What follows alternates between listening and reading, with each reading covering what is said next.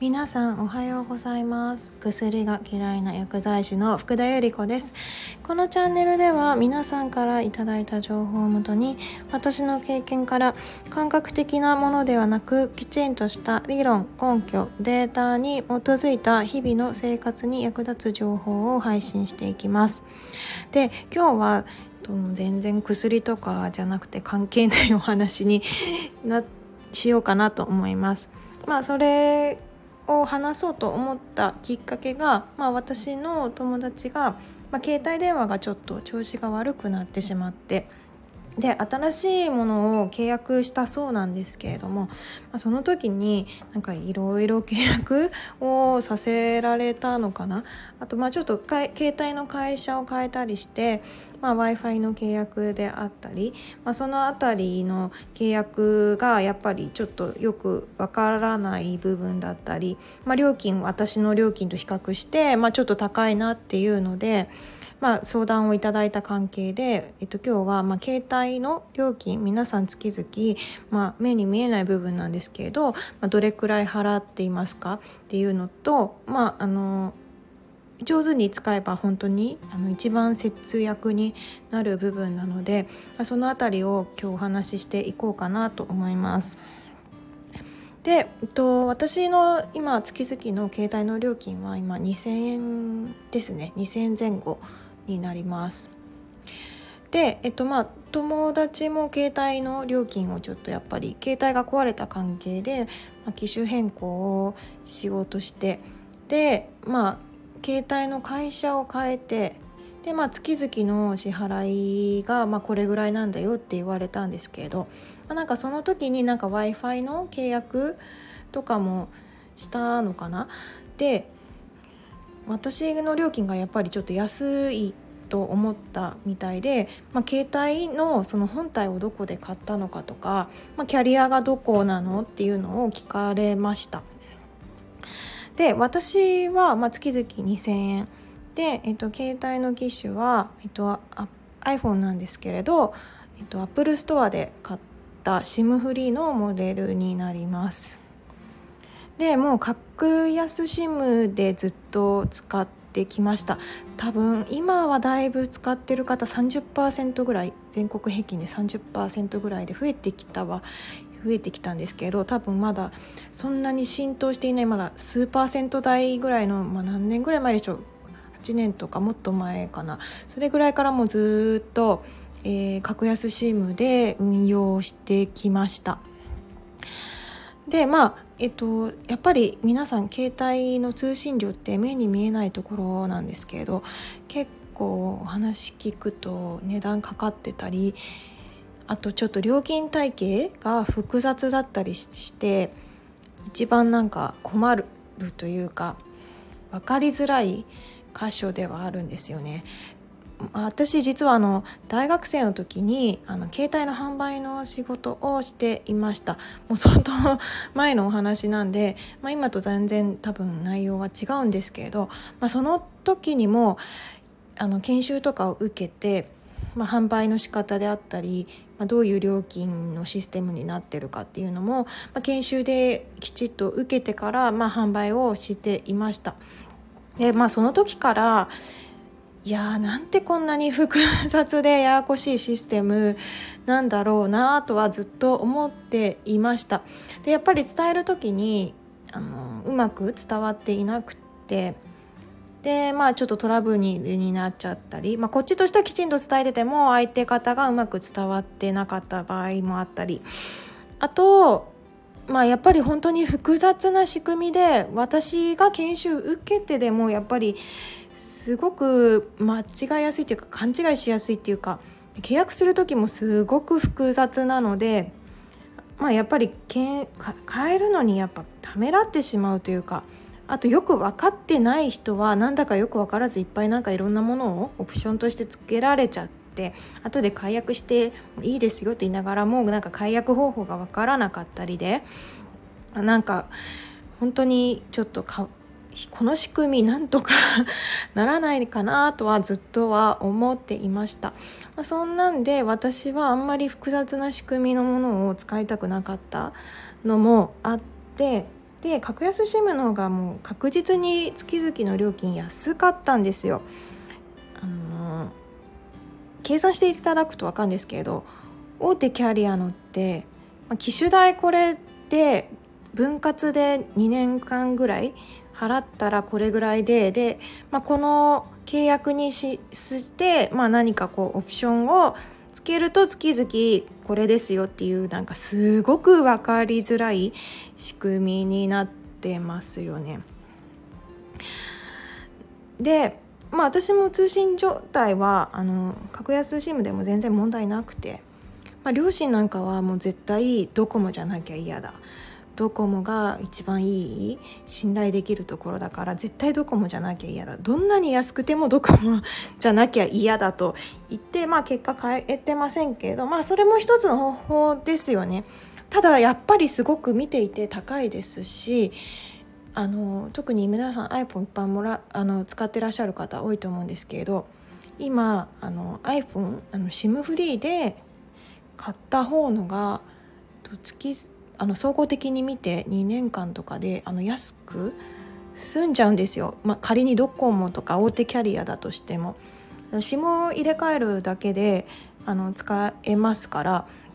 本当に一番毎月気づかないところで一番節約できる箇所かなと思います。でまああの複雑なもちろん契約内容なんですけど、まあ、本当に今から言うのは簡単な計算式になります。まあ、私今月々2000円です。で大体大手キャリアだと7000円前後なんですよね月々機種代の、まあ、分割とかを含めてでもそうするとどうでしょうまあ大体2年契約だったりしますでまあ単純計算ですよね。7000円から2000円引いた5000円が毎月格安 SIM だと浮く。で5000円かける、まあ、2年契約だと単純計算で12万円の節約になります。12万円ですよ。2年間で12万円。だから1年間で6万円の節約。まああの普通に携帯代が買えちゃう値段ですよね余裕で なのであのなのでまあもし今大手キャリアの方がいたとしたら月々見えないところで本当に一番節約になる部分ですそしてまあ私父の携帯電話変える時に、えっと、ちょっと前付き添ったんですけれどまあ明らかにこういった計算をするとあの確実に SIM フリーの方が安かったんですね。でまあその当時はドコモではま2年間の契約ででしかも2年間その本体が壊れなかったという前提でこの料金ですというすごくややこしい説明をさせ聞きました。だから壊れてしまった場合には、えー、もっと払わなきゃいけないっていう仕組みになります。もうその辺も突っ込んで聞いたのとあの SIM フリーの方が確実に安くないですかってあの普通に聞いたんですよ。したらもうすごい あのお店の人は「あみたいな感じで結構ごまかされちゃって。まああちらもねお仕事であのそういう対応をしなきゃいけないのでしょうがないことだとは思うんですけれどあの完全にあの大手キャリアよりは絶対にあの SIM フリーだったり格安あ格 SIM フリーを買うなり、まあ、中古の携帯電話でももちろんいいですしその格安 SIM の、えー、キャリアに変えるなりする方のが、まあ、確実に安く使えます。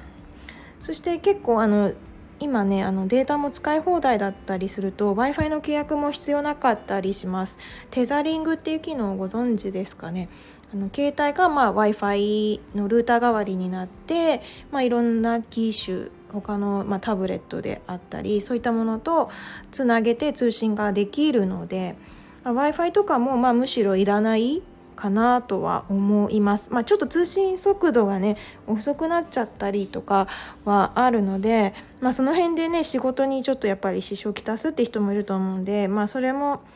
あのまあねあのいろんなものを考慮してでの上なんですけれど。で格安 SIM を契約すれば、まあ、データだけの SIM であったり音声だけの SIM であったり、まあ、すもうあの私は2000円ですけれどあのもっと安い1000円ぐらいでできるあの電話がない機能のデータだけの SIM だったらそういう風に使えるものも本当にいっぱいありますし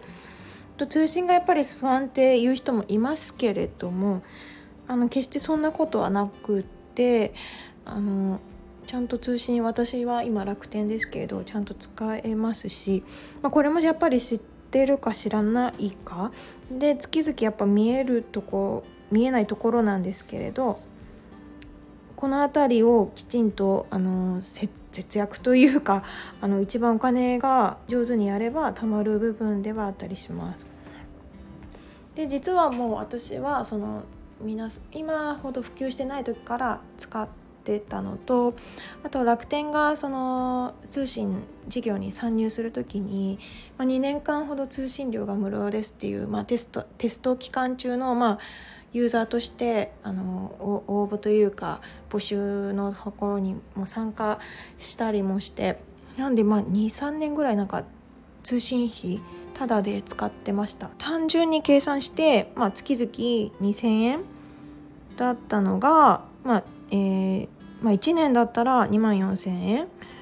で2年,、えー、2年間だったら4万8000円分、まあ、浮いていたことになりますよね。結構な金額じゃないですか。でかつまあ大手キャリアの人人のね計算方法をまたやるとしたら12万円ぐらい浮く形なので、まあ、すごい金額の節約になってたんじゃないかなとは思います。これもねやっぱり最初のきっかけがなかなかやっぱり皆さん難しいみたいでなんか格安 SIM はどうなんだろうとかまあ通信が安定しなかったら嫌だとかまあいろいろ理由をつけてあの買えない人結構見てきました。あの一番もったいない箇所だなとはずっと思うんですけど、まあ、やっぱり面倒くさいややこしい、まあ、自分でなんかこう移行とかができなかったりしたら嫌だとか、まあ、時間かかるんでしょとかなんかその辺りですごいやっぱいろんな理由を聞くんですけれど金利がねすごく低い時代で貯金するよりはね携帯の料金を確実に安くした方のが金利よりはお金貯まるしあの本当に毎日今携帯って絶対なくてはならないものじゃないですか。だからあの一番節約になる部分じゃないかなとは思いますね。で海外行ったらやっぱりなんで SIM カードの販売もう今もう SIM もなくなりつつある時代なんでねあの以前お伝えしたかもしれないんですけどいい SIM ではなくてもいい SIM っていう時代になってます、まあ、私の楽天ももはや eSIM なので今使ってるのがもう今後携帯電話のその通信会社変えるのももうこうめちゃくちゃ楽ちんにできちゃいます。まあ私がまあ格安 SIM した時には、まあ、SIM カードをやっぱり買いに、まあ、お店まで行かなきゃいけなかったり、まあ、SIM の手続きであったり、まあ、その辺がやっぱりちょっとややこしかったんですけどその引き継ぎとかが。今もう速攻でできちゃうのでねあの引き継ぎも本当に簡単です。びっくりしちゃいました。もうちょっと経っただけであこんなに簡単になっちゃったんだっていうのがすごくわかるのでやってない人はすごくもったいない箇所だなとは思います。まあ今日はそんな携帯電話のお話で全然関係ないんですけれどまあ一つ参考にしていただければなと思ってお話しさせていただきました今日も最初最後まで聞いていただきありがとうございます今日も良い一日をお過ごしください Have a nice day. Bye bye.